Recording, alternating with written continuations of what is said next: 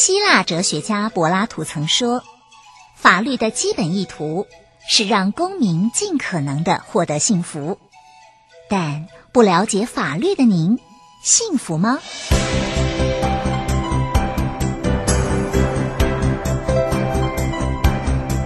法律敲敲门，带您进入浩瀚的法律世界，轻松掌握难懂的法律常识，帮您捍卫权益。不孤单。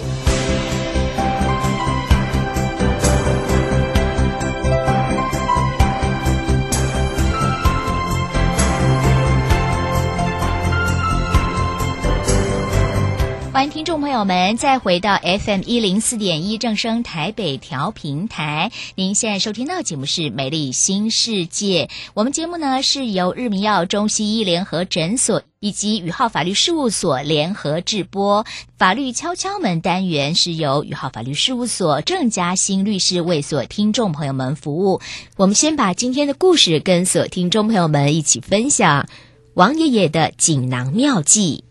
一出捷运站，王爷爷就开心地指着一栋大楼，得意洋洋地跟孙子炫耀：“这栋大楼可是爷爷盖的，坚固牢靠又美观呢。”孙子看着美轮美奂的大楼，又听着爷爷志得意满的声音，也觉得非常骄傲。白手起家的王爷爷，可是从基层的监工一路做到营造厂老板。在精华地段、便利的捷运站附近盖了不少的房屋，在子孙的心目当中，王爷爷就跟乐高积木一样神奇，搭盖起一座又一座的大楼。但这样的王爷爷病倒了，而且病魔完全猝不及防。过去再这么强悍的王爷爷，也不是病魔的对手。住院一个多月。王爷爷就撒手，永远离开了爱他的王奶奶跟崇拜他的子孙。大家忙着处理后事，却也格外担心数字可能非常庞大的遗产税，不知道该怎么样缴纳这一笔远超过经济负担的遗产税额。清查王爷爷遗产的时候，子孙才猛然意识到，其实啊，王爷爷早就做了最好的规划。不仅让子孙可以继承到王爷爷投注毕生心血所盖的房屋，还不用缴纳太庞大的遗产税，同时子孙也免去许多的争执，还可以继续维持过去的感情。王爷爷过世一年，王奶奶跟子孙们聚在一起。想念着王爷爷，也谢谢王爷爷生前已经规划好的锦囊妙计。哇，这个王爷爷真的真的是非常有智慧哦！啊，一般我们常常都是到年长者过世之后才发现，年长者偷偷存了好大的一笔钱，弄得大家不知道这到底该不该缴遗产税哦。所以王爷爷真的是非常的聪明。当然，我也非常的好奇，赶紧来请教一下郑律师，王爷爷过去盖房子。应该挣了不少钱呢，他到底是什么样的锦囊妙计，可以避免子孙争产，又可以节税呢？刚刚修贝讲到了一个重点哦，就是其实过去因为好多的长辈呢都是呃喜欢现金，就把钱啊东藏西藏哦，那到最后发现的时候，哇，糟糕，这一下子冒出来十几二十个银行的账户，仿佛哦好像国内有的银行哦到处都开了户了，那甚至呢可能呃这个床上藏一点哦，床下也藏一点啊，到处找出来，哇，怎么通通都是 cash，然后都是现金，这下子。可是很苦恼哦，为什么呢？因为就得扎扎实实的缴上一笔不小的遗产税。可是如果说呃长辈是像刚刚修贝所提到的王爷爷一样哦，是突然病倒了，其实真的真的来不及做任何的准备。因为我相信听众朋友大家都很清楚哦，在过世前两年的所有的赠与呢，都会被列进成为遗产，那会被。国税局给课遗产税的哦，纵使你是在发现生病了，哇，得了 cancer 了，赶快要来处理哈，大概也已经来不及了哦，因为在过世前两年所有的赠与其实是要纳入遗产税当中来计算的哦，那就有一点点哇，真的是还蛮亏的哈，大家就会觉得说哇，糟糕了哈，那不是要缴不少的税吗？跟王爷爷的子孙一样的担心哦，但还好还好，王爷爷已经做了十足十有的规划，而且呢，他的锦囊妙计哦，的确。发挥了很大的功效。那王爷爷到底有什么锦囊妙计呢？就是啊，王爷爷之前呢，虽然忙着盖房子，可是他也没忘了要怎么样去处理他盖房子、卖房子，还有就是他。营造厂哦，这些收入到底要怎么来处理呢？就是啊，王爷爷他自己呢有设立了一个公司，而且啊，他把卖房子之后得到的钱呢，就放到公司里面，成为公司的资产。那再把这些资产哦，再拿去买更多的不动产，买更多的房子。那这有一个最大的好处就是啊，因为你买的时候呢是市价，可是呢计算遗产税的时候哦，却不是用市价来计算哦，它是用所谓的公告现值来计算，就会比你当初啊、嗯、投资所投入的那一个现金额在计算上，当然是少了很多。那除了用不动产来投资哦，会比现金更加节税之外呢，因为啊，王爷爷他是把这一些的资产哦，通通都纳入在他所设立的公司当中哦，所以呢，其实。子孙啊，他们所分到的是这一家公司的股权，是，而不是呢个别的一栋一栋一栋王爷爷盖出来的房子哦。嗯。那因为啊是公司的股权，可是因为王爷爷的公司哦小小的，并没有上柜，所以呢公司股权的计算哦就远远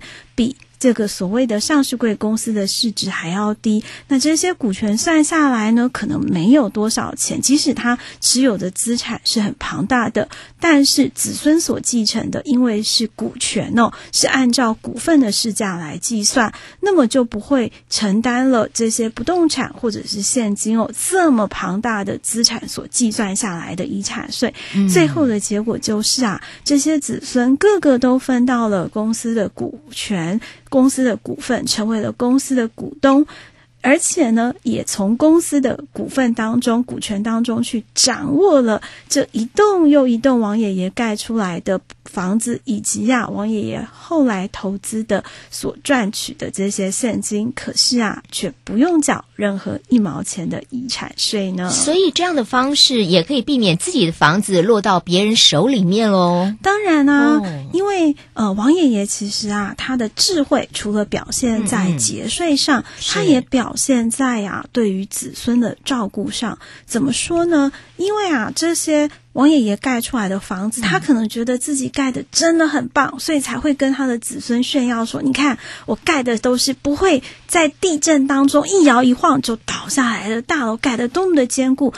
所以呀、啊，他的这些房子，他一定也想留下来当做一个纪念，或者是来。纪念一下自己过去辉煌的这个功绩是，所以呢，他把这些房子啊部分都出售之后，部分成为公司的资产。那因为子孙他们不是直接持有这些一栋一栋的房子，房子跟土地的所有权人的名字是公司。那当公司要去处分这一些资产的时候呢，比如说公司决定今天要卖一。一间房子的时候，得经过啊公司的董事会来决议。那因为子孙们都是这家公司的股东，持有股权，也都可能会被选为公司的董事。那大家就会一起来好好的保护王爷爷留下来的这一些房子的资产，不会任意的把它贱卖掉、处理掉。同时呢，假设真的有处理的时候，因为它不会计入成为个人的收入，而是公司的收入，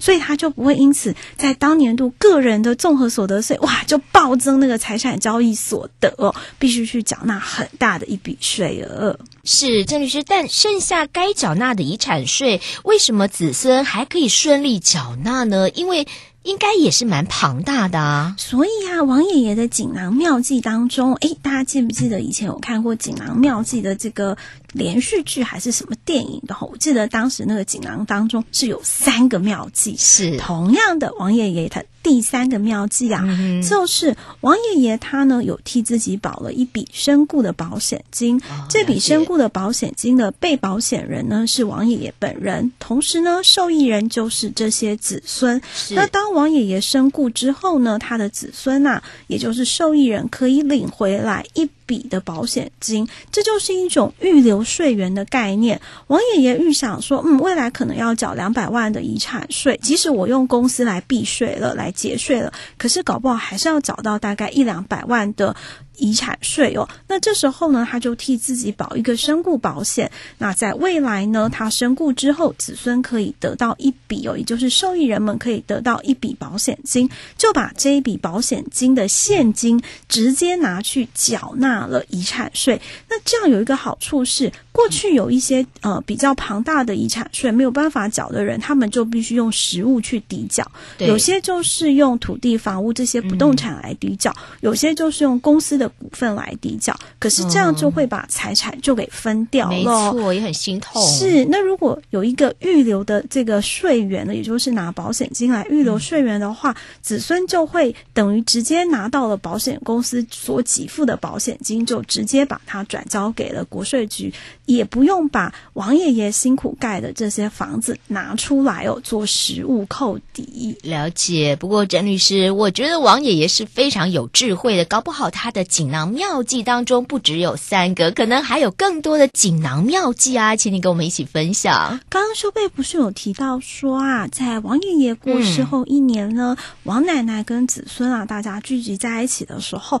哇，大家都很谢谢王爷爷，的而且呢也很想念王爷爷。嗯、那王爷爷是怎么样把子孙对于他的这种思慕之情哦，化为、嗯、对，就是把它化成一个实际的行动之后，可以一直绵延下去。都不会有中断呢，那就是啊，王爷爷还有第四个锦囊妙计，嗯、他去设立了一个基金会，金会哦、同时呢，让基金会呀、啊、也持有了公司的股份。嗯，那因为基金会也持有公司的股份，同时呢，这几个子孙呢。也都持有公司的股份，那他们就会一同啊来经营这家公司。嗯、那除了一同来经营这家公司以外，也因为股份都在基金会当中哦。那基金会根据财团法人法的规定，它是不可以。有盈利的，所以他就不可以去出售他的这些股权哦。没错，也就是说，这家公司呢，嗯、其实他会一直都是由他的子孙以及基金会来共同经营。那同时呢，